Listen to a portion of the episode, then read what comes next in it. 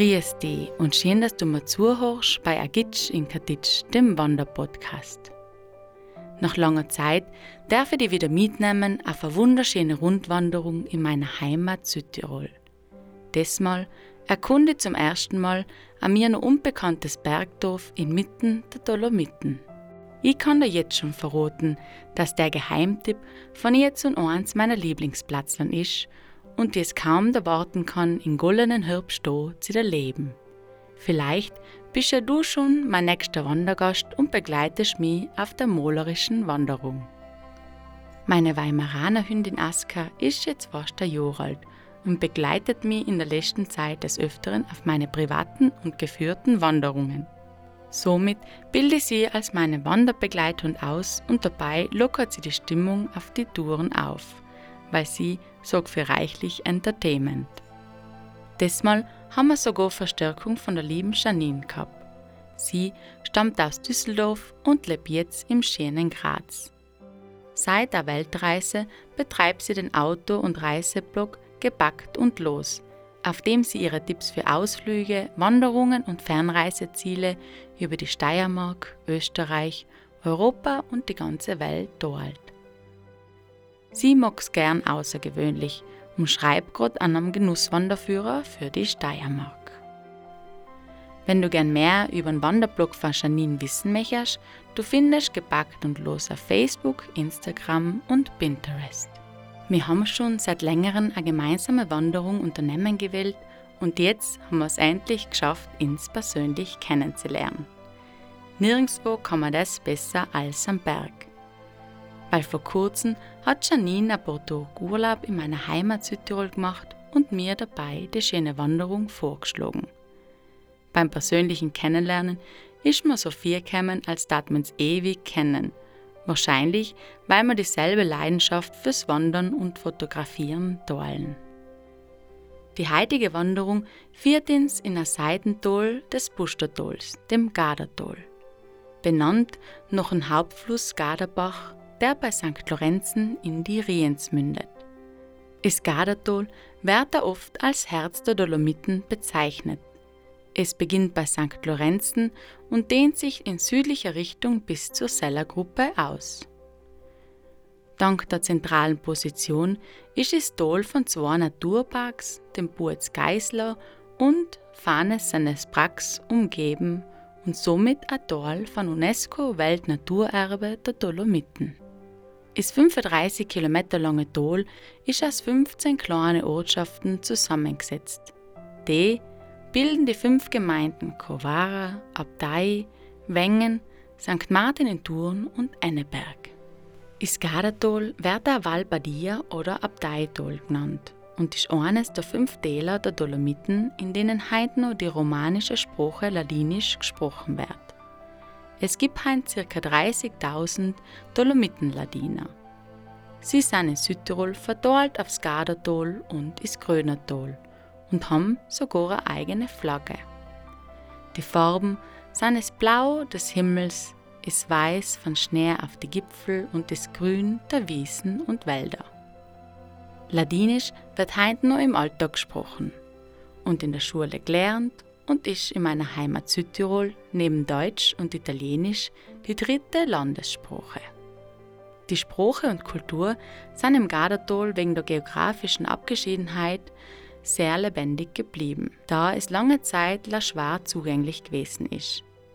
Das Museum Ladin Ciastel de Tor, das in der romantischen Burg Ciastel de Tor in St. Martin in Thurn eingerichtet ist, ist ein hoch angesehenes und richtig spannendes Museum zur Kultur und Geschichte von ladinischem Volk.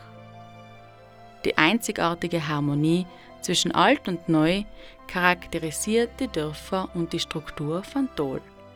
Man versucht die Landschaft als wertvolles Vermögen aufzubewahren für Einheimische sowie auch für die Touristen. Die Bauern sind mit ihrer Arbeit bestimmte Hauptfiguren in der Pflege und Erhaltung der Landschaft und Umwelt. Der Ausgangspunkt für unsere heutige Wanderung ist das idyllische Bergdorf Campil, auch Lungerü auf Ladinisch genannt. Eine Fraktion der Gemeinde St. Martin in Thuren im Campiltal, am Seitenarm von Garderdol. Lungerü wird im Nordwesten von der Beidler Kofelgruppe, im Westen von der Geisler-Gruppe und im Süden von der Burz-Gruppe umschlossen. Am schönsten ist es, wenn es nimmer weitergeht. In einem Tal, das als Sackgasse endet, hat die Ruhe ihre Chance. Erst im Jahr 1969 ist das Talende durch eine Straße erschlossen worden. Aber der Ort ist bis heute noch ein Geheimtipp unter Ruhe- und natursuchenden Wanderern, Bergsteigern und Skitourengehern geblieben. Dank seiner Ursprünglichkeit, seines harmonischen Erscheinungsbildes, des nicht vorhandenen Durchgangsverkehrs und der großen Bedeutung vom Bergsteigen ist das Dorf im Jahre 2018 in den Verband der Bergsteigerdörfer aufgenommen worden. Eine internationale Initiative von Alpenverein, die sich für einen nachhaltigen, umweltfreundlichen Alpentourismus einsetzen. Die Bergsteigerdörfer dienen nicht nur dem nachhaltigen Tourismus, sondern fördern auch die Region. Ziel ist es, die Lebensqualität zu erhöhen, Abwanderungen entgegenzuwirken sodass viele in ihrem Dorf leben und arbeiten können. Dir seien die Bergsteigerdörfer wahrscheinlich schon aus meinen vergangenen Podcast-Folgen ein Begriff, weil auch meine Wahlheimat Kaditsch ist eines der 36 Bergsteigerdörfer und ich kann mich mit ihrer Philosophie gut identifizieren. Neben Matsch ist Lungerü das zweite Bergsteigerdorf in Südtirol und das einzige in die Dolomiten das unscheinbar und verborgen auf 1400 Meter liegt. Das 600 Einwohnerdorf Lungerü erscheint wie ein gallisches Dorf mitten in die Dolomiten, abseits der Tourismuszentren von Gardatol, weil da lautet die Devise weniger ist mehr.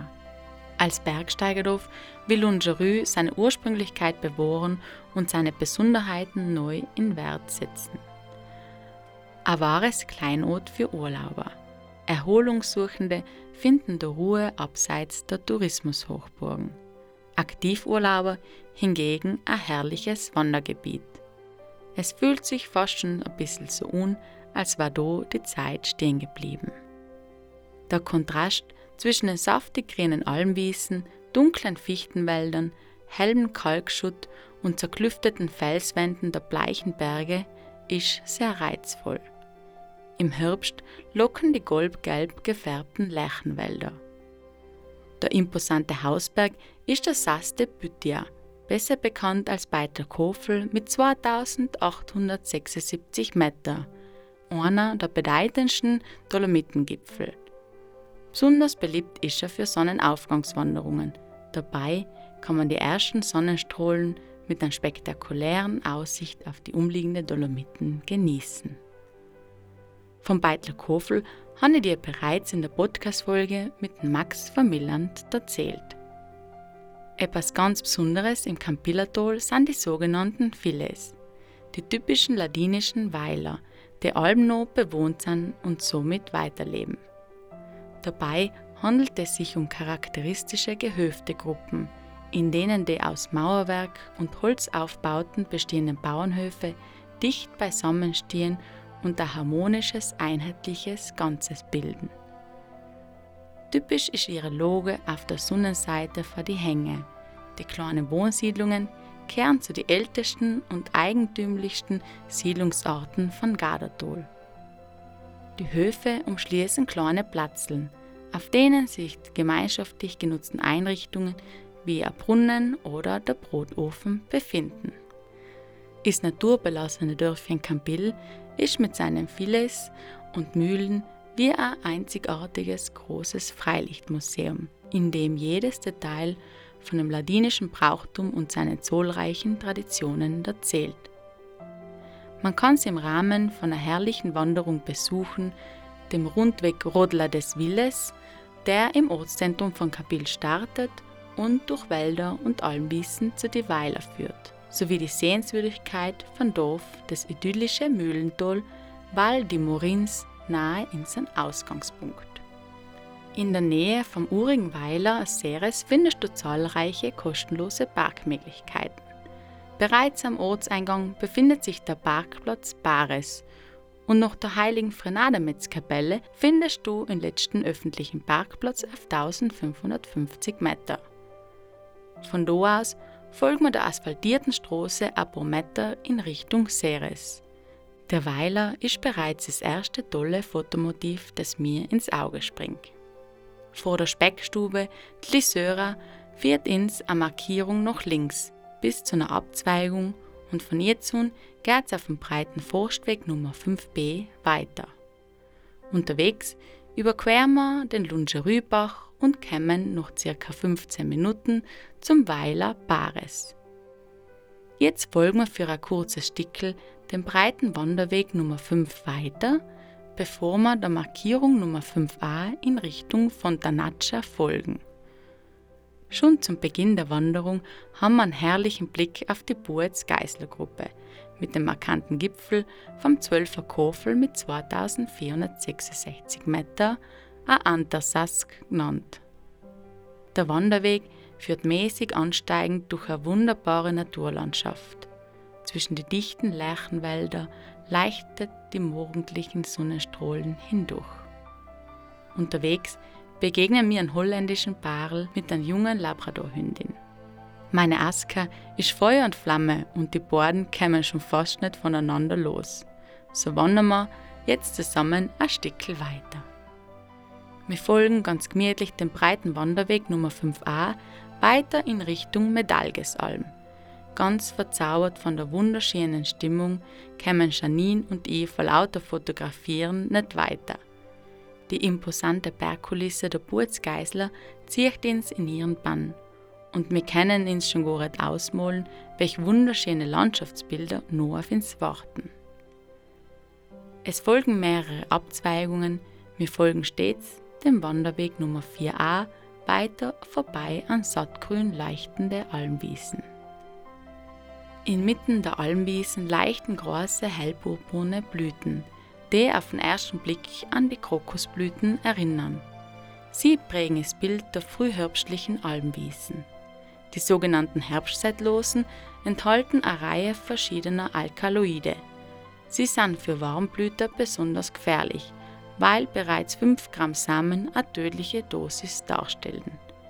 Die Vergiftungserscheinungen treten erst noch mehrere Stunden auf und führen schließlich zur zentralen Atemlähmung und zum Tod. Nach circa einer Stunde kommen wir zu einer Abzweigung. Der Wanderweg Nummer 5a führt jetzt weiter nach Fontanaccia. Wir biegen rechter Hand ab in Richtung Kreuzjoch und Medalgesalm. So kämen wir nach ein paar Minuten wieder auf den vorherigen Wanderweg Nummer 5. Es begrüßt uns eine idyllische Almlandschaft. Die sattgrünen Almwiesen haben ganz viel Ähnlichkeit mit den perfekten englischen Rasen.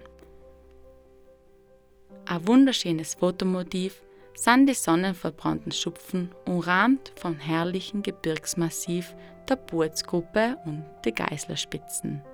Es wirkt fast schon wie aus einem Bilderbuch entsprungen. Der vorher dichte Lärchenwald weicht jetzt an formschönen Zirbenwald. Janine und ich sind beide hellauf begeistert von dem einzigartigen Landschaftsbild. Aber nicht la mir. Der Wanderweg ist ganz beliebt, weil unterwegs begegnen mir zahlreiche Familien, Senioren und Mountainbikern. Aber das teilt sich da auf dem breiten Wanderweg ganz gut auf. Aska bringt schon in Alben wieder neue Tschurtschen, so nennen wir die Zirmzapfen in Dialekt, um sie damit aufzufordern, mit ihr zu spielen. Darum erkennt man den unermüdlichen Welpen in ihr. Ich habe dabei ein paar schöne Bilder von Aska eingefangen, bei denen sie gespannt auf Janine ist, wenn sie wohl endlich eine George fangen kann. Auch von Janine habe ich das ein oder andere schöne Bild eingefangen, wie sie die Bergkulisse mit ihrer Kamera festgehalten hat. Dabei möchte ich die Wanderung allen Hobbyfotografen und Interessierten ans Herz legen. Es wird eine unberührte Berglandschaft mit zahlreichen Fotomotiven inmitten der Dolomiten geboten, die seinesgleichen sucht. Nach circa 15 Minuten kämen wir erneut zu einer Weggabelung. Geradeaus weiter führen ins paar Geländestufen über einen Wanderpfad kurz steil bergauf, Somit kürzen wir die Forststraße ein Stückchen an. Nach dem Anstieg bietet sich die Utia Chamchios für einen Einkehrschwung an. Aber wir machen uns auf den Weiterweg, weil wir haben noch eine lange Tour vor uns und folgen eine weitere Stunde dem breiten Wanderweg Nummer 5 zur Medalgesalm. Und wie du dir vielleicht denken kannst, die Landschaft wird von einem Höhenmeter zum anderen noch viel schöner. Gott sei Dank ist der Aufstieg der Wanderung nicht allzu schwierig, weil die zahlreichen Fotomotive rauben mir jetzt schon den Atem. Bei so einer Wanderbegleitung wie der Janine macht es gleich doppelt so viel Spaß, weil sie brennt genauso wie ich für solche schöne Landschaften und wir versuchen, beide jedes Detail mit unseren Kameras festzuhalten. Neben dem Wegesrand wachsen hohe wilde pinke Almblumen, die den majestätischen Piz du Leda mit seinen 2909 Meter einrahmen. Von Weitem kennen wir auch das Gipfelkreuz vom Kapuziner Euleichten Segen. Noch insgesamt zweieinhalb Stunden haben wir endlich die Medaillesalm auf 2293 Meter östlich vom Kreuzjoch erreicht. Die Alm liegt am Dolomitenhöhenweg Nummer 2 und wird auf der Etappe, die von der Schlütterhütte über die Rohrscharte zur Burzhütte leitet, passiert.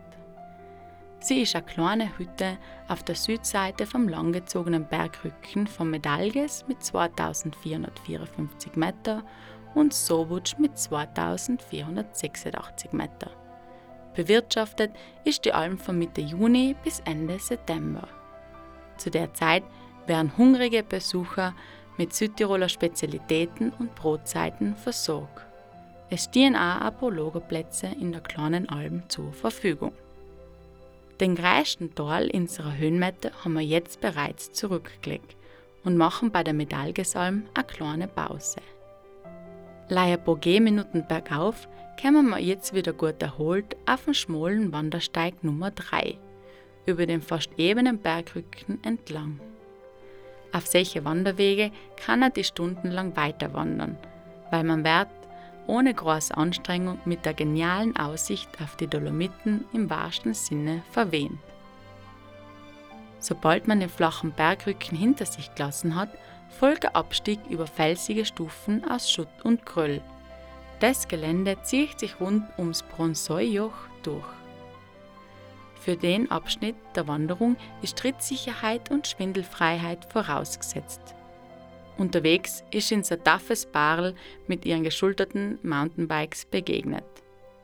Nach circa 50 Minuten, ausgehend von der Medaillesalm, erreichen wir jetzt endlich die Schlütterhütte. Die Schlütterhütte ist im Jahr 1898 erbaut worden und liegt wunderschön eingebettet in die schon herbstlichen Almwiesen auf 2306 Meter zwischen der Geißlergruppe und dem Beidler Kofel.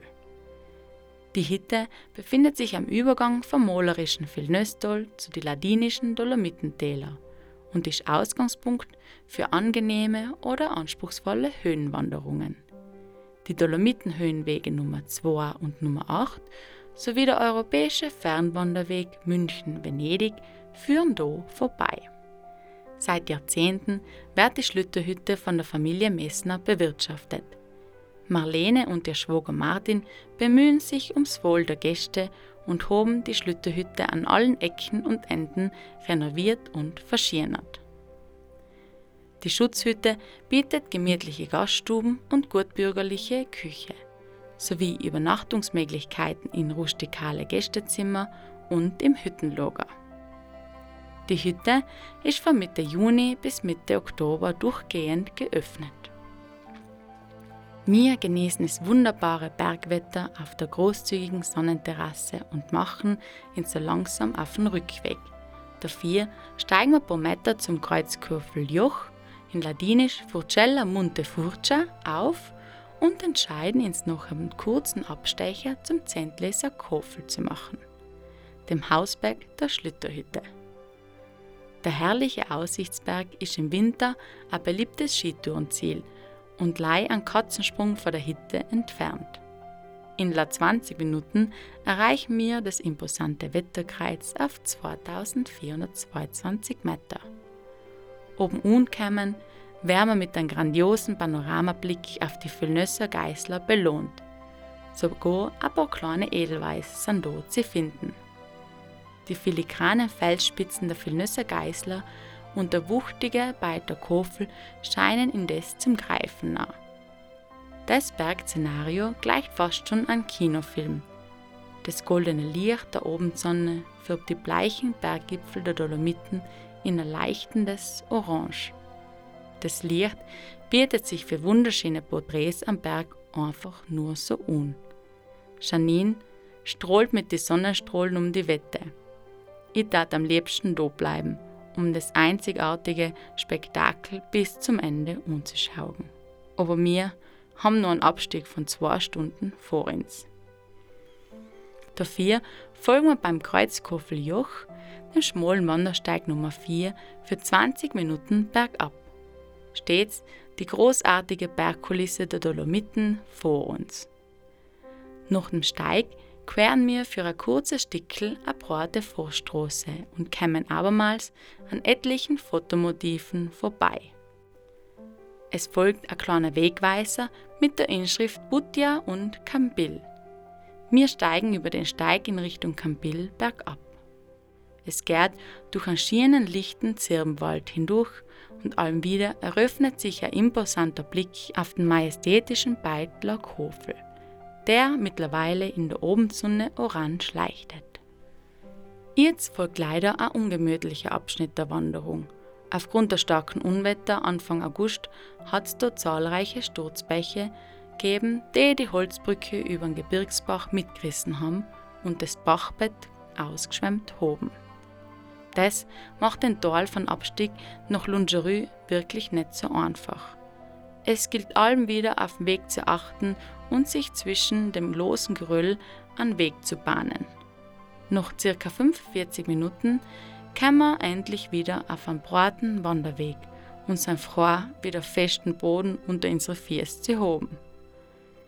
Es bieten sich natürlich auch Alternativen zu den Abstieg an, aber die sind wesentlich länger. Die letzte halbe Stunde unserer Wanderung führt uns durchs urige Mühlental, am Freilichtmuseum am Bergbach. Als einziger Ort in den Dolomiten kann sich Campil als echtes Mühlental rühmen. Gleich acht Wassermühlen sind einst für die Bauern betrieben worden. Die erste der acht Mühlen kannst du auch von innen besichtigen.